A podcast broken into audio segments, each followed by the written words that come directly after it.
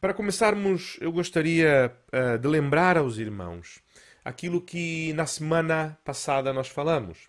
E os irmãos devem se lembrar, nós temos vindo, uh, e Deus tem sido muito generoso uh, com o vosso pastor novamente, porque a cada semana Deus tem mostrado e nós temos caminhado numa sequência e cada vez mais a caminhar na, na nossa pregação.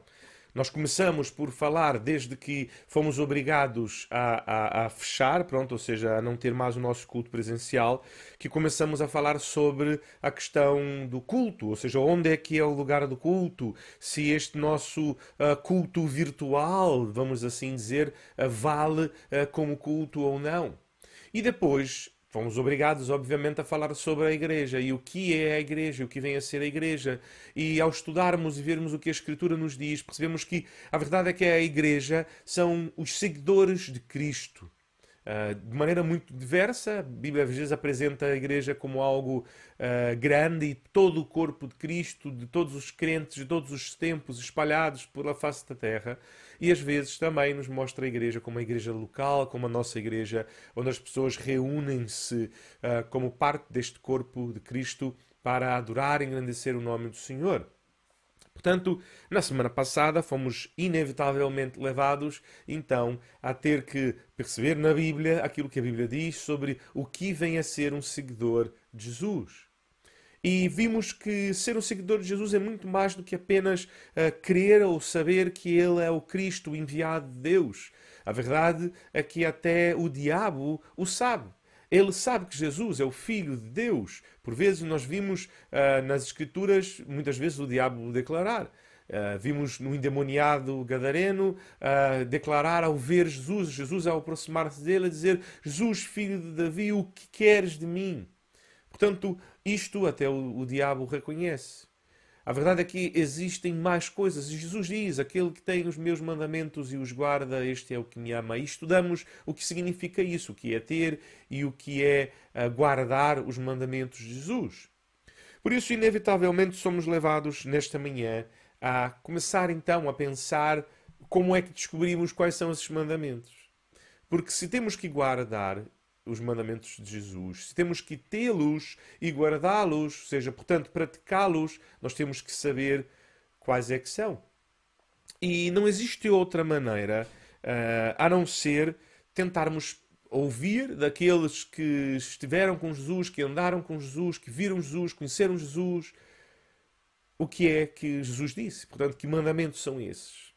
Nós, infelizmente, não temos como fazer isso, não é? Nós não conhecemos ninguém, já passaram-se alguns anos, uh, não temos ninguém vivo ainda que, que tenha estado com Jesus e que possa, portanto, dizer-nos isto. Mas nós temos outra possibilidade. Uh, mas antes de começar, eu gostava mesmo de chamar a atenção uh, aos irmãos, e já vou colocar aqui e vou fazer como fiz na semana passada, que é para ajudar aos irmãos. Uh... Pronto, para ajudar os irmãos uh, e ressaltar aquilo que é mais importante, eu vou deixar mesmo aqui sempre uh, na nossa tela, eu vou deixar aqui a apresentação, portanto, para que os irmãos também consigam ver uh, aquilo que o, o, vosso pastor está a dizer. Uh, portanto, a primeira coisa que, que eu gostava mesmo era de chamar a atenção aos irmãos. Chamar a atenção porque a verdade é que, por mais que nós estudemos, por mais que nós busquemos descobrir uh, que mandamentos são esses que Jesus tem para nós, a verdade é que nenhum de nós jamais conseguirá fazer isto sozinho. E a verdade é que nós aqui, o que nós estamos a dizer, quando nós dizemos e quando Jesus diz que aquele que tem os meus mandamentos e os guarda, este é o que me ama, Jesus não está a falar de religiosidade. Ele não está a falar, portanto, eh, de uma série de exigências ou comportamentos que ele espera que tenhamos e que, se nós fizermos todo aquele checklist, ele, como quem tem um checklist à mão, vai estar ali a verificar, pronto, se cumprirmos tudo, portanto, temos então acesso ao céu e a um relacionamento com ele. Uh, não. Não é disso que ele está a dizer. Exatamente porque, da mesma maneira, nós vamos ver isso no Novo Testamento inúmeras vezes, e os irmãos vão me ouvir falar isso muitas vezes, uh, o testemunho de que a verdade aqui é, mesmo antes de Jesus, a lei, e portanto a lei sim é essa, um checklist de coisas que devíamos fazer uh, para agradar a Deus, ela foi incapaz de nos levar até Deus. Isto por uma razão muito simples: nós somos pecadores. E por sermos pecadores, por mais que uh, nos esforcemos a isto, a fazer qualquer coisa, vai haver uma hora em que nós vamos falhar. E a verdade é que Deus é santo, e por sermos nós pecadores, há uma diferença enorme entre alguém que nunca erra, que nunca peca, e alguém que peca, ainda que pouco, mas, mas que peca. Isto é uma diferença infinita. A verdade é que, portanto, aquilo que nós estamos a dizer não é de uma busca por um conjunto de regras que devemos cumprir com nossas próprias forças, mas sim da dependência de Deus, que por meio do seu Espírito Santo há de trabalhar em nós e nos ajudar e Ele fazer em nós aquilo que Ele espera que façamos. Isto não quer dizer que não temos responsabilidade, que não devemos buscá-lo não devemos exatamente conhecer, guardar, como Jesus disse, temos que uh, ter os seus mandamentos, portanto, estudá-los e guardá-los, mas é ao fazermos isto, o Espírito Santo de Deus é quem vai operar em nós para que tenhamos a capacidade de fazer. Portanto, começamos uh, por aqui. Nós estudamos uh, a Bíblia não como quem esteja a buscar, portanto, sozinho como se fosse uma busca apenas eh, pessoal, íntima, individual, na vossa casa, ao abrir as Escrituras e a procurar que lista é esta e a tentar caminhar e fazer isto sozinho. Mas nós buscamos a ação de Deus que nos capacita Ele mesmo a viver aquilo que Ele espera que vivamos e a experimentar aquilo que Ele deseja que experimentemos. Uh, o melhor exemplo do que estou a dizer agora, para mim, está em Lucas. E nós vamos começar, portanto, hoje uma série em Lucas. Vamos começar a estudar uh, o Evangelho de Lucas. Uh, e este texto que eu vou trazer agora não é bem o, o capítulo 1, muito pelo contrário, é o capítulo 24, uh, no verso 32, uh, quando acontece que dois homens estavam a caminhar no caminho para Emaús e Jesus vai ter com eles. Encontram Jesus naquele caminho. Mas a verdade é que eles não reconhecem. E Jesus começa a explicar-lhes as escrituras até que, por fim, eles dão conta de que era Jesus. E ao darem conta de que era Jesus, um vira-se para o outro e diz esta frase. E disseram um ao outro: Porventura não nos ardia o coração enquanto ele pelo caminho nos falava quando nos expunha as Escrituras. Eu, quando logo que comecei a ser um seguidor de Jesus, comecei a caminhar com Jesus, confiei a Ele minha vida e comecei este caminho e esta busca, a verdade é que eu não tinha ainda muita cultura bíblica, vamos assim dizer. Portanto, eu conhecia algumas histórias aqui e ali, uh, mas não, não tinha um conhecimento da Bíblia uh, profundo e não conhecia muitos versos. Uh, e, portanto, comecei, debrucei-me e comecei avidamente a estudar as Escrituras e a ouvir, obviamente, muitos hinos, como nós cantamos todas as manhãs, e, e muitas músicas cristãs. E acontecia uma coisa interessante é que por vezes, enquanto ouvia estas músicas, estes hinos, uh, haviam partes desses hinos ou alguns hinos de forma específica, e quando eu os ouvia, uh, o meu coração ardia. Parecia que havia algo de diferente naquela, naquela letra uh, daquele hino ou daquela, daquela música e que me fazia arder o coração.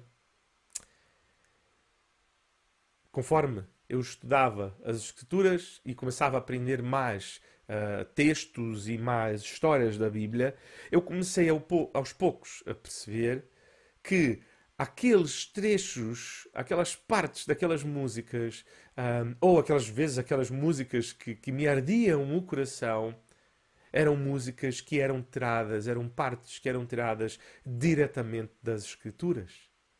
E portanto aquilo começou a me causar uma grande impressão, porque realmente parecia mesmo isso, que toda vez que então eu lia a escritura e via, olha, mas isso aqui é parte daquela música, eu lembrava-me que exatamente aquela parte é a parte da música em que parecia que algo diferente, eh, eh, algo diferente eh, estava a ser dito ali.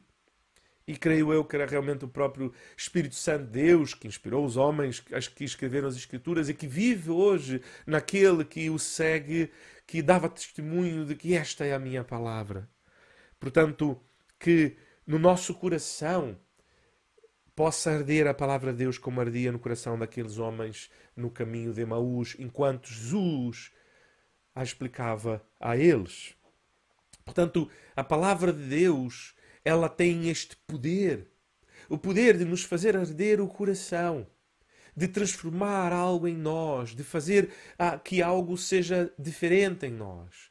Portanto, é com esta é desta maneira que nos aproximamos da palavra de Deus, não como alguém que busca uma lista ou regras que deve se cumprir, mas como alguém que busca ouvir a voz do próprio Deus, que nos faz arder o coração e nos transforma a vida, para que possamos então, aí sim, fazer, viver aquilo que ele espera de nós.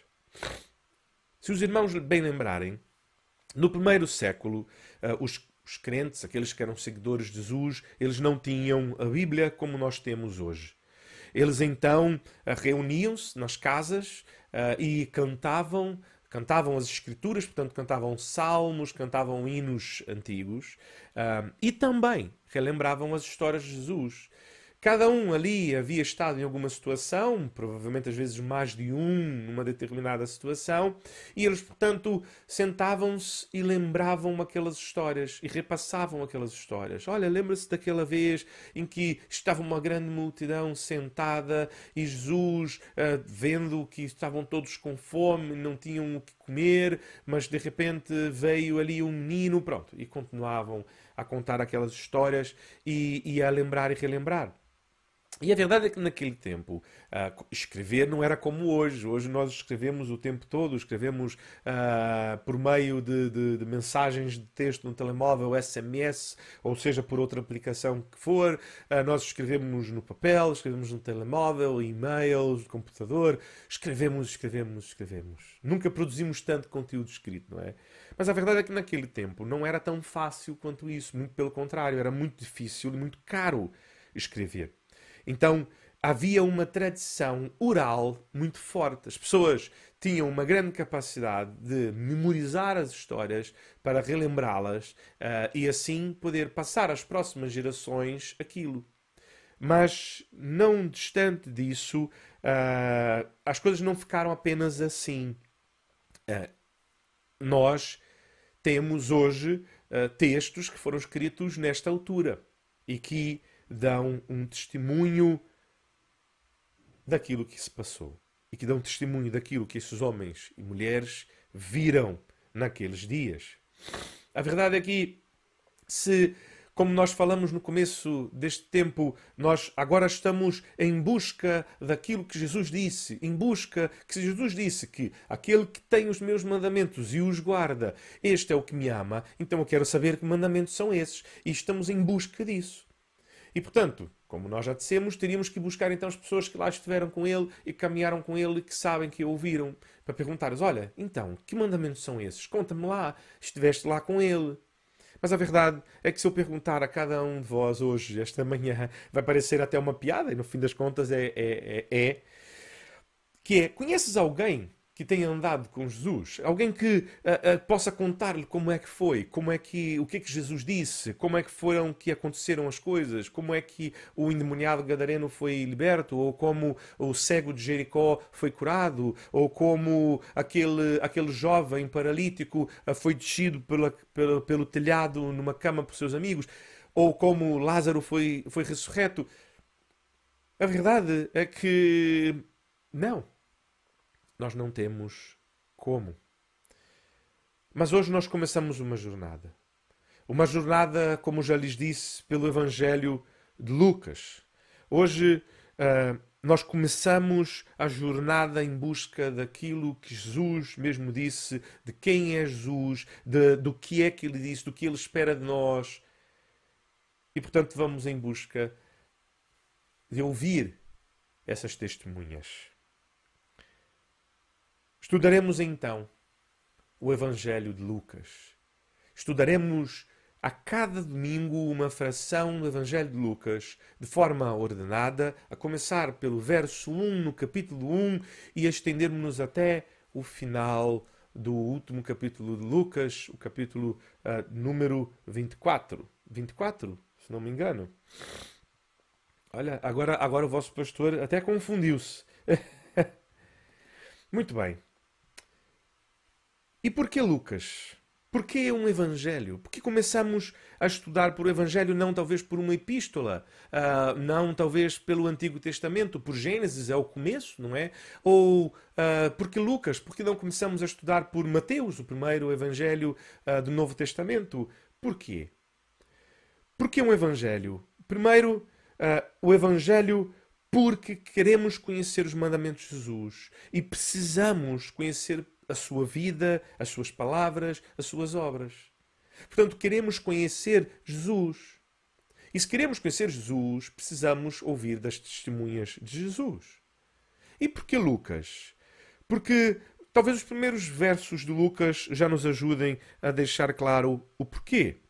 Lucas, no capítulo 1, do verso 1 a 4, nos diz assim: visto que muitos houve que empreenderam uma narração coordenada dos fatos que entre nós se realizaram, conforme nos transmitiram os que desde o princípio foram deles testemunhas oculares e ministros da palavra, igualmente a mim me pareceu bem, depois da curada investigação de tudo desde sua origem, dar-te por escrito, excelentíssimo Teófilo, uma exposição em ordem, para que tenhas plena certeza das verdades em que foste instruídos. Lucas ocupou-se de escrever, como ele mesmo diz em palavras dele no verso que acabamos de ler e que ainda está aí para os irmãos, eh, ele disse que ele empenhou-se em e ocupou-se de fazer uma narração coordenada dos factos. E o que ele fez? Como é que ele fez isto? Ele buscou ouvir Novamente, palavras mesmo dele que estão aí no verso que está na vossa tela. Os que desde o princípio foram deles testemunhas oculares. E ele não ouviu apenas estes. Ele fez mais, ainda buscou ouvir novamente, como ele mesmo diz, os ministros da palavra. Lucas não fez um trabalho leviano ou superficial. A verdade é que ele fez mesmo um trabalho com empenho e, novamente, como ele mesmo diz, o seu trabalho ele é fruto de uma acurada investigação de tudo desde sua origem. Uma narração com um único propósito. Novamente, palavras do próprio Lucas, para que tenhas plena certeza das verdades em que foste instruído.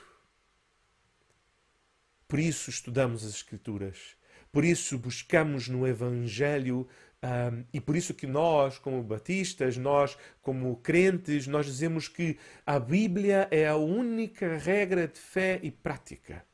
Exatamente porque para que ninguém, para que nem este vosso pastor possa uh, enganar-se e acabar mesmo sem querer, mesmo sem a intenção, por levar os irmãos por um caminho que não é bem aquele caminho que Deus gostava.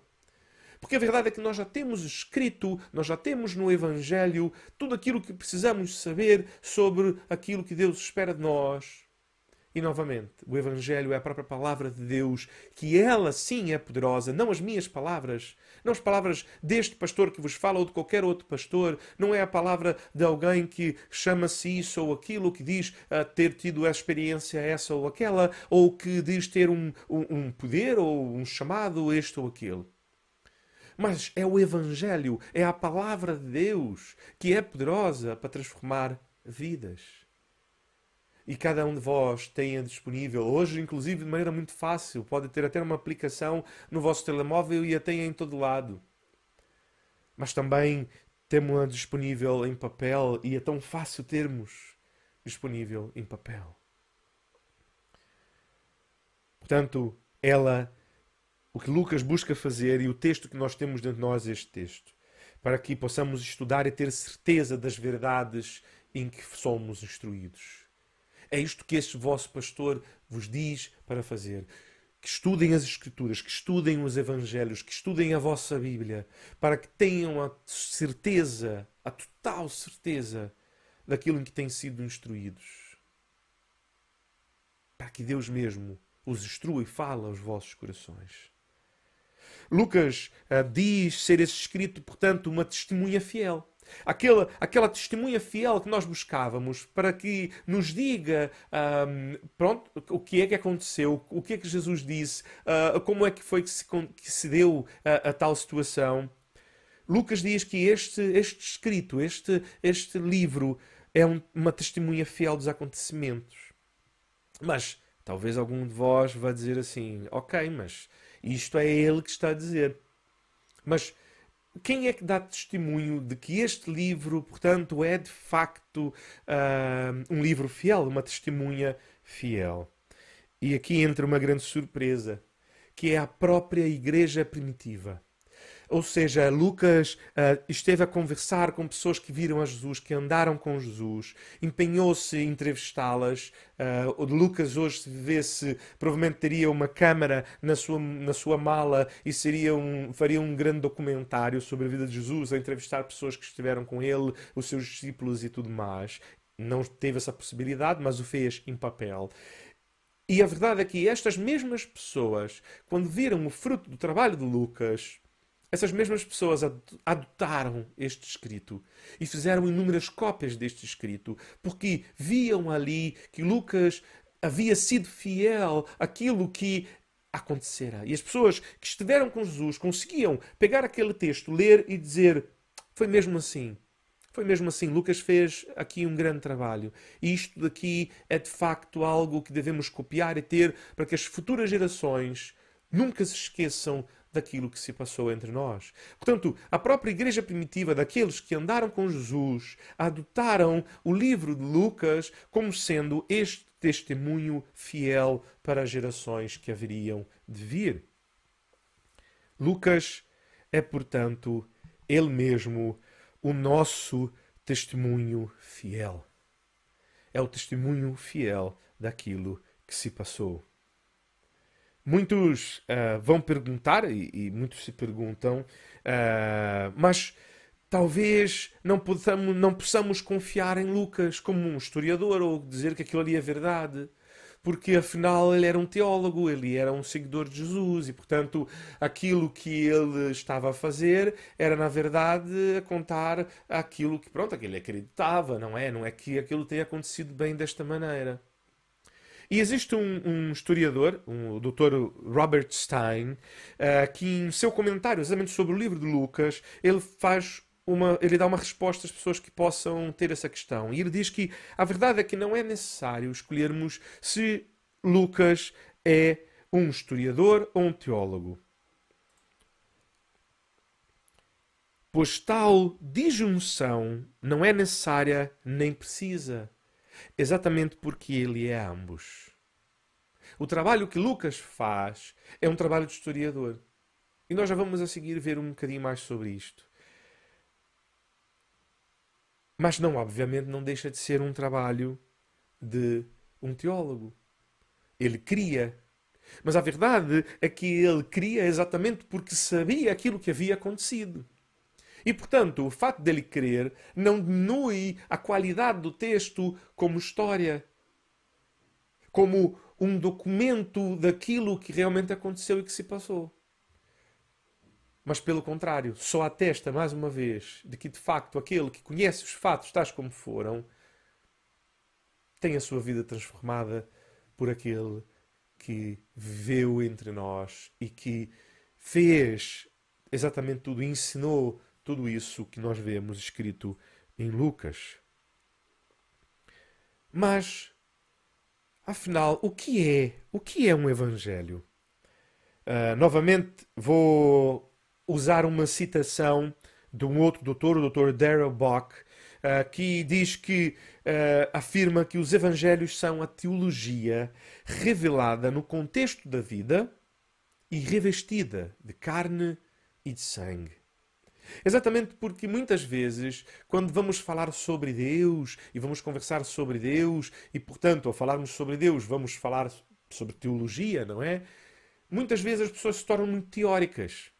É muito fácil ficarmos aqui a falar horas sobre conceitos absolutamente abstratos e que no fim cada um de vós vai olhar para o seu cônjuge em casa ou para o seu filho, ou para o vosso pai ou a vossa mãe e dizer assim: Ok, mas e agora?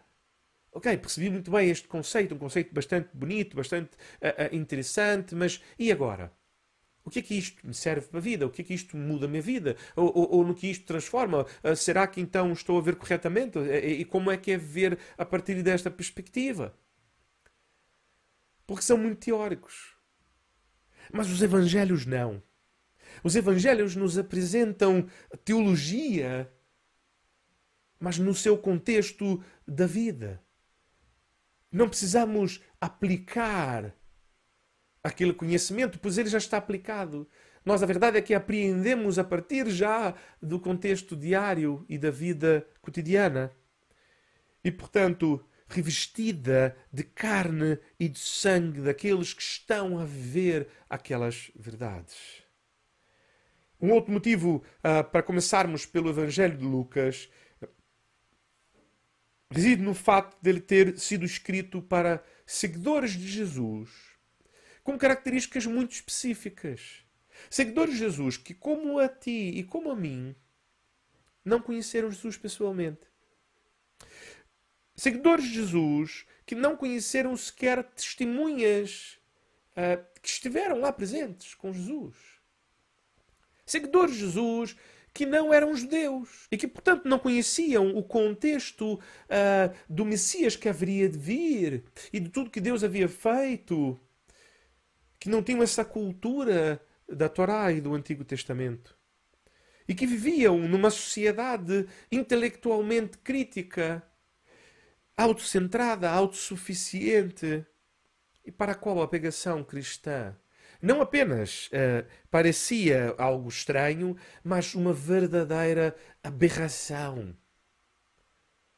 Porque estamos a falar de um Deus, Criador de todas as coisas, que veio, fez-se homem, habitou entre nós e que o seu plano da salvação inclui a sua própria morte, mas a sua ressurreição para vencer o pecado.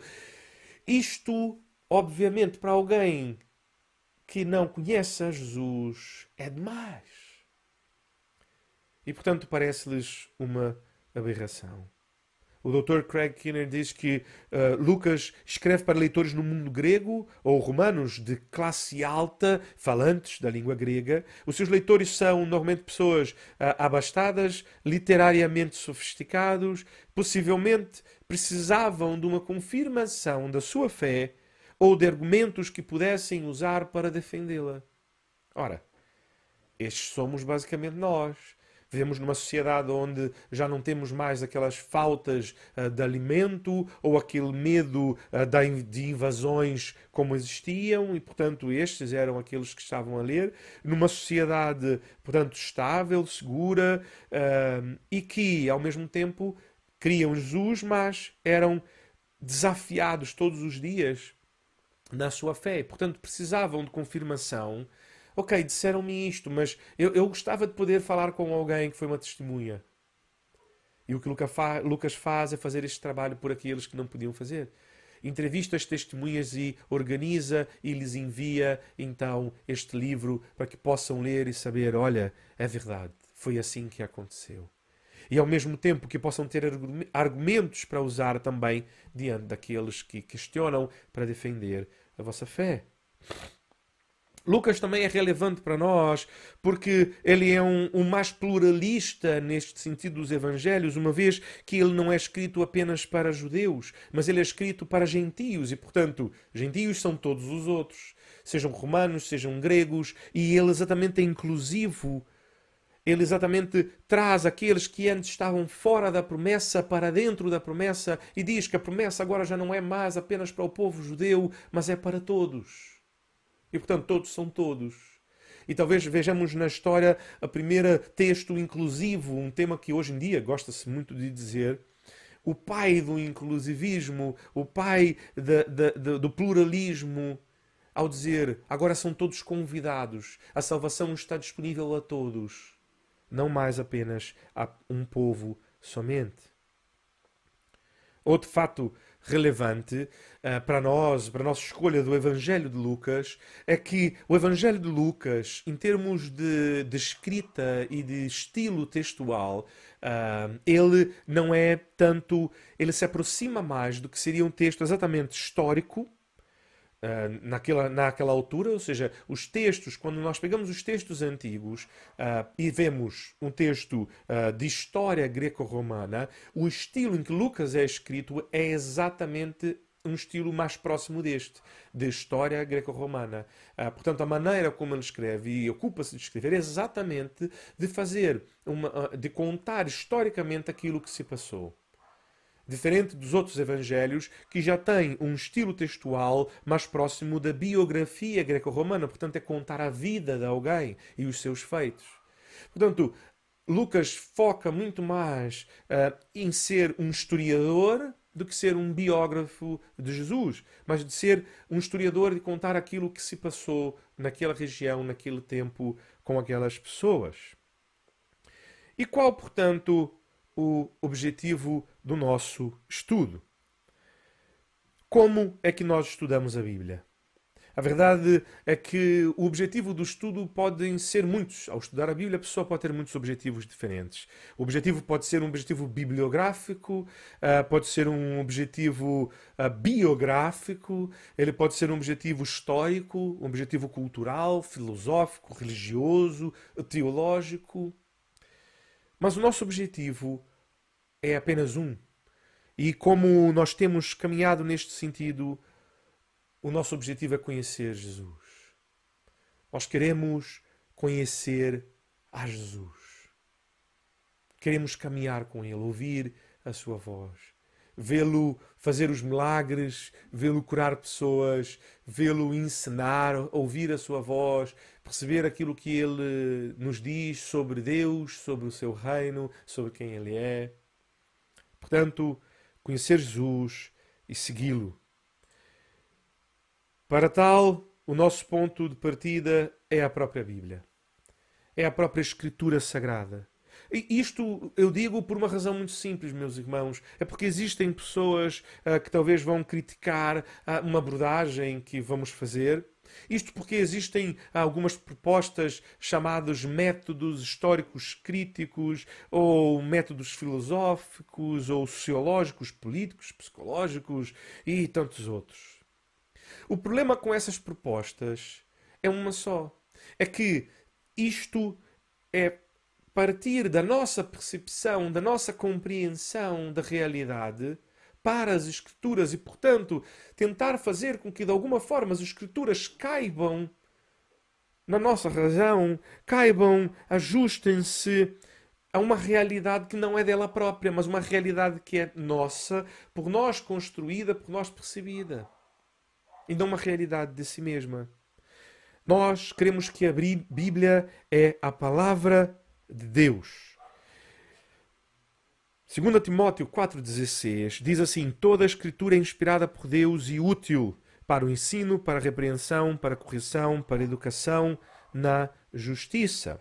A palavra, portanto, que nós vemos aí como toda a Escritura é inspirada, esta palavra é a palavra teopneustos. Teopneustos. Parece muito complicado, mas não é. Teo, tenho certeza que os irmãos sabem o que significa. Teo é Deus. E pneustos é a mesma palavra, a mesma raiz que de, por exemplo, pneumonia. A pneumonia é o quê? É uma, um problema que nós temos nos pulmões, não é? Mas pneumo não é pulmão, pneumo é ar. Ah, portanto, é o ar de Deus, é o sopro divino. Ah, por isso é que diz que é inspirada por Deus, no sentido que Deus é que sopra e, portanto, aquele que recebe é inspirado por estas palavras.